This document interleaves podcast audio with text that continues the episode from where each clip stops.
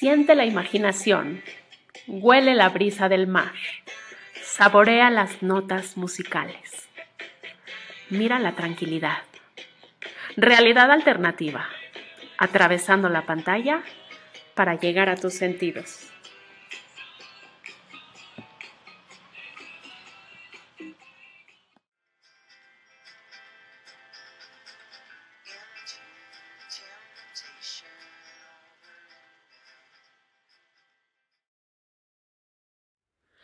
Antes de comenzar, quiero recordarte que Realidad Alternativa es un proyecto que nace del corazón, con la idea de ser inclusivos y solidarios con gente que vive con otras capacidades, que nos han enseñado que se puede disfrutar de este espacio de muy distintas maneras. Es por ello que te pido que lo revises en la plataforma de tu preferencia. Además, conoceremos muy distintas causas para dejar un granito de arena en este maravilloso planeta. Da clic en el icono de discapacitados para ver todas las opciones de navegación y ajusta la que más te acomode.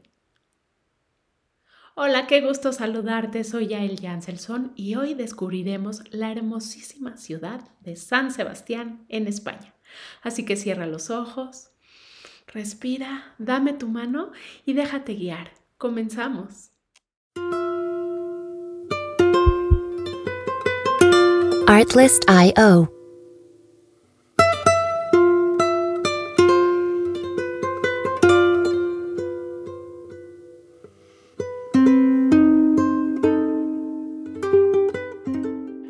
transportamos en el tiempo, pues hemos encontrado las huellas que han dejado en la ciudad los diferentes momentos de su historia.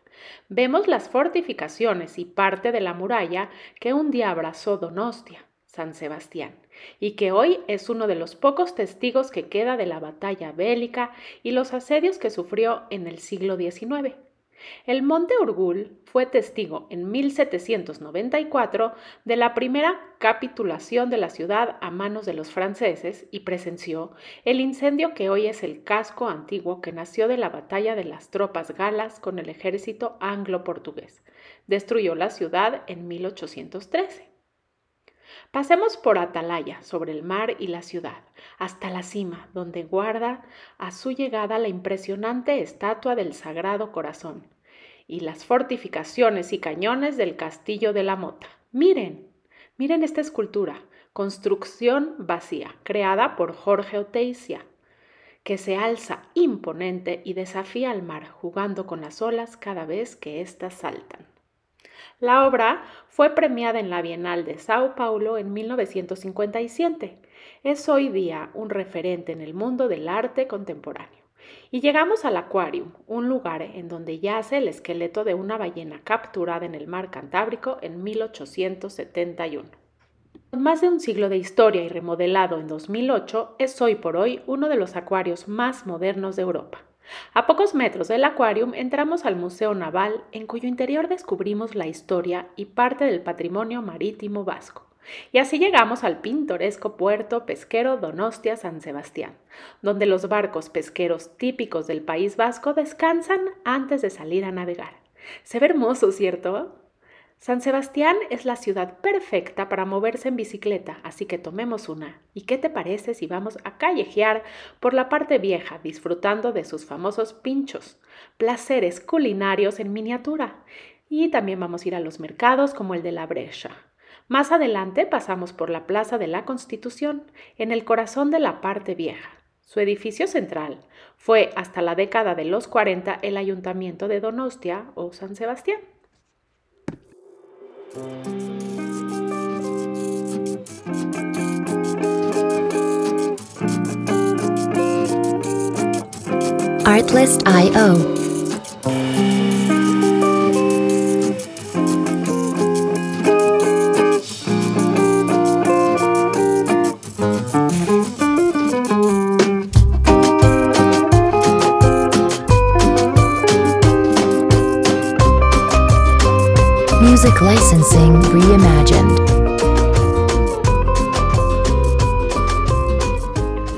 Balcones de los coloristas edificios que la rodean tienen impresos unos números que nos remontan a su pasado en el que hacía funciones de coso taurino. Hoy, sin embargo, la Plaza de la Constitución es un lugar lleno de vida y el escenario protagonista de las fiestas locales más importantes. Se me antoja mucho parar en un rato por un café en una de las terrazas de la Plaza Zuluaga, donde el Museo San Telmo guarda a, a, buen recaudo los secretos de la cultura vasca, y de ahí damos un paseo por el área romántica con rumbo hacia la playa de la Concha, con su icónica barandilla para disfrutar de un atardecer inolvidable. Y regresamos ahora a la Plaza Easo, que nos han dicho es el espacio referente del barrio de Amara. Se ha creído por algunos que la ciudad romana tenía su asiento donde actualmente se halla Donostia o San Sebastián, y empezaron a dominar la bella Easo esta población. Y aunque nuevos estudios han comprobado que la situación que ocupó la ciudad romana no corresponde a la que ocupa en la actualidad San Sebastián, se le sigue llamando así, sobre todo cuando se habla de ella en tono poético. El euskera se habla en los dos lados de los Pirineos occidentales, es decir, en distintas zonas de los estados francés y español. En Donostia, San Sebastián, al igual que en toda la comunidad autónoma vasca, las lenguas oficiales son el euskera y el castellano. Se trata del idioma más antiguo de Europa y no yo no sabía, la verdad, pero su origen es desconocido incluso para los investigadores.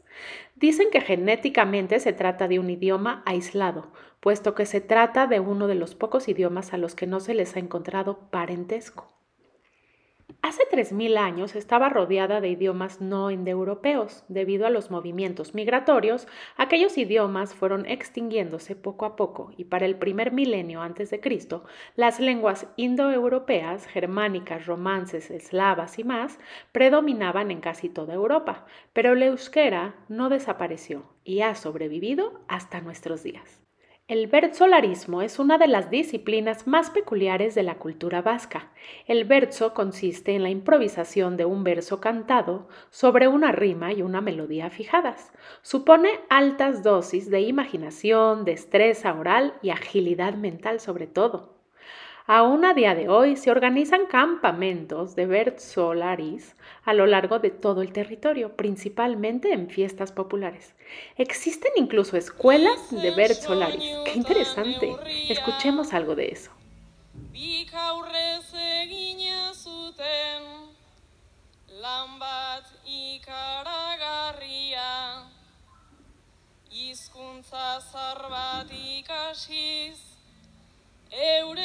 Zena berria Aztu zituzten lotxa Beldurra eta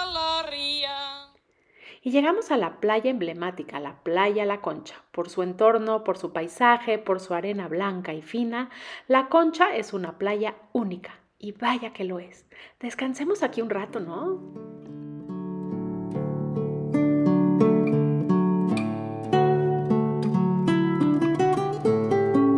Artlist.io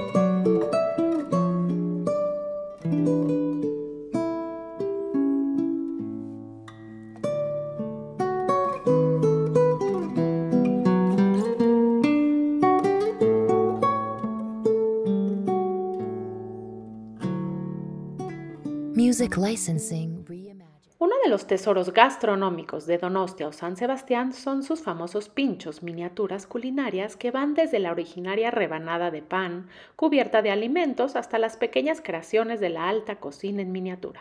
Así que tenemos que ir de pinchos, pues es, sin duda alguna, una forma de conocer la cultura, un espectáculo, la verdad, que combina risas, conversación, movimiento, ajetreo y diversión. Esta costumbre vasca consiste en alternar de bar en bar tomando un surito, que es el trago de cerveza más corto que la caña, a un chiquito, pequeño vaso de vino, acompañado de un pincho. Las zonas más frecuentadas de esta actividad son la parte vieja y el barrio de Gros. Estas dos zonas están repletas de bares con las barras a rebosar de pinchos de todo tipo. Cada bar suele tener algún pincho estrella y nos han explicado lo siguiente, mira qué interesante. Si se trata de un pincho frío, suele estar disponible en la barra y se coge directamente. Si se trata de un pincho caliente, se pide al camarero. Cuando se va de pintos, Lo normal es tomar una consumición, que es un pincho y una bebida, por bar y luego ir a otro bar. Se suele pagar hasta el final. Es costumbre de las cuadrillas pagar por rondas o poner un bote o caja, o sea, hacer un guardadito, un guardadito antes de empezar, para que no estés pagando de bar en bar.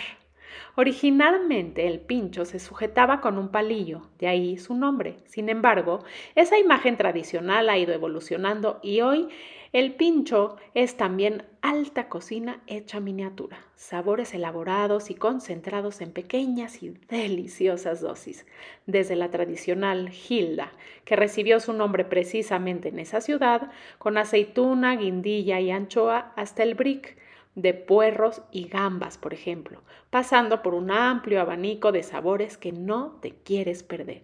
Y como nos encanta la gastronomía, ¿qué tal si vamos a el Basque Culinary Center o la Universidad de Ciencias Gastronómicas para participar en un curso muy especial y sobre todo delicioso? Llegamos así a Tabacalera, que fue una fábrica de tabacos de Donostia durante 90 años y hoy es un centro de cultura contemporánea. El proyecto cultural de Tabacalera tiene como objetivo principal promover la creación cultural contemporánea en diferentes ámbitos y en todas sus fases, o sea, la investigación, la producción y la exhibición, así como generar y compartir conocimiento. Me encanta ver cómo tras el derribo de la muralla a finales del siglo XIX, los sucesivos planes de ensanche de la ciudad San Sebastián fueron adquiriendo poco a poco su fisonomía actual como un con un urbanismo muy elegante de estilo ecléctico.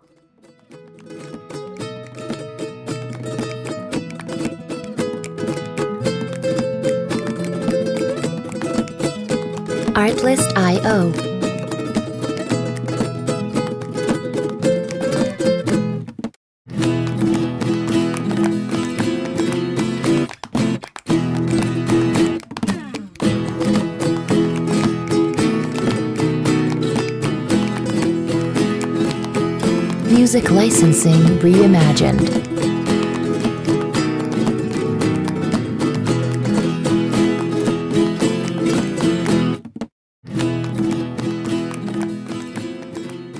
Y es así como dejamos a esta hermosa e interesante región del planeta con ganas de regresar.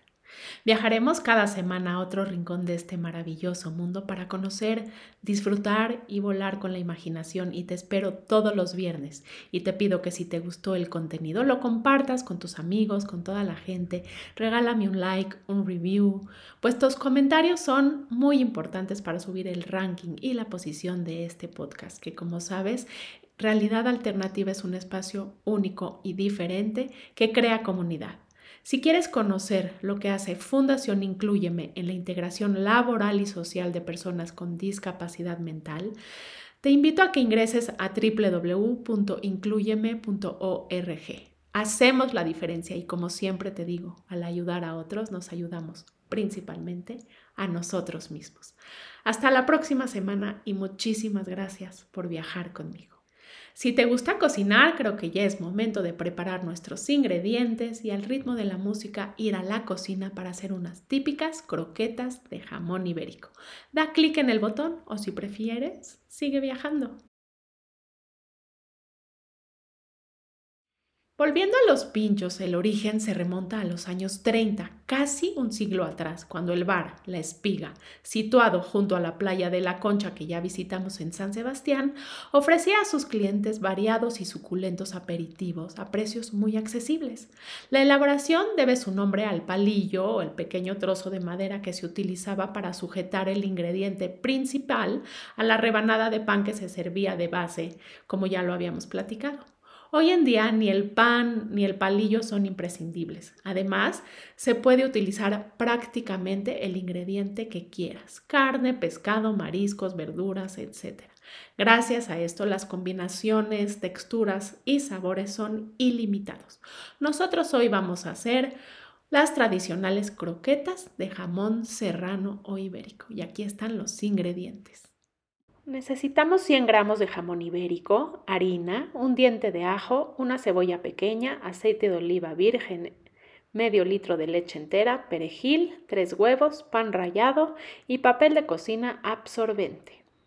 Comienza picando la cebolla y el diente de ajo en trozos muy pequeños. Una vez picado en trocitos muy pequeños todo, echa un chorrito de aceite de oliva extra virgen en una cazuela y rehoga durante 6 minutos.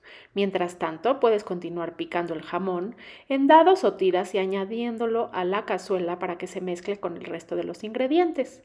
Añade 50 gramos de harina y rehoga bien hasta que tengas una masa uniforme. A continuación, vierte la leche muy despacio sin dejar de remover. Puedes utilizar leche a temperatura ambiente para evitar la aparición de grumos. Puedes cambiar la intensidad del fuego para que no se pegue ni se queme.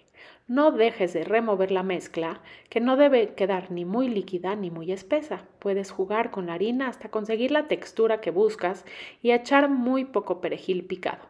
Cocina la salsa bechamel durante 17 minutos aproximadamente sin dejar de remover hasta conseguir una masa uniforme. Una vez que tengas la masa que buscas, retírala y colócala en una superficie plana o bandeja. Expande la masa hasta que se quede distribuida de forma completamente uniforme y espera hasta que se enfríe. Serán unos 25 minutos aproximadamente. Debería ser suficiente con eso. Una vez que la masa esté fría, viene lo más divertido. Debes coger pequeñas cantidades, darles la forma que más te guste, puede ser una pelotita o algo más este alargadito, echarles un poco de harina y pasarlas por huevo. Y pan rallado. Repite el proceso hasta que hayas terminado con toda la masa. Puedes hacer croquetas con forma redonda o alargada. Es imprescindible usar aceite de oliva extra virgen. Además, se recomienda utilizar una sartén suficientemente grande y echar suficiente aceite como para que las croquetas estén prácticamente sumergidas en él. Caliente el aceite y espera unos segundos antes de que comience a humear. Para comprobar si está suficientemente caliente, podemos echar un poco de pan rallado y ver si empieza a freír. Una vez que tengamos la temperatura correcta, se puede comenzar con la fritura. Durante este proceso mantenemos el fuego a temperatura elevada, pero prestando mucha atención de no quemar la comida. Antes de servirlas, colócalas en un plato sobre papel de cocina absorbente para escurrir el exceso de grasa. Y listo, tenemos nuestro pincho vasco. Comparte la foto de tu platillo en el Facebook de Realidad Alternativa o en los comentarios de la página para conocer tus opiniones y sugerencias. Muchísimas gracias por viajar conmigo. Hasta la próxima semana y buen provecho.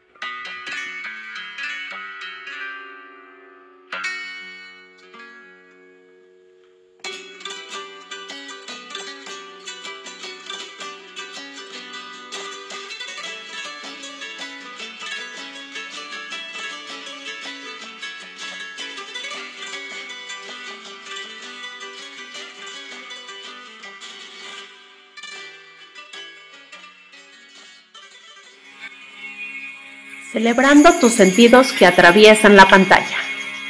Realidad alternativa, mucho más que un simple podcast.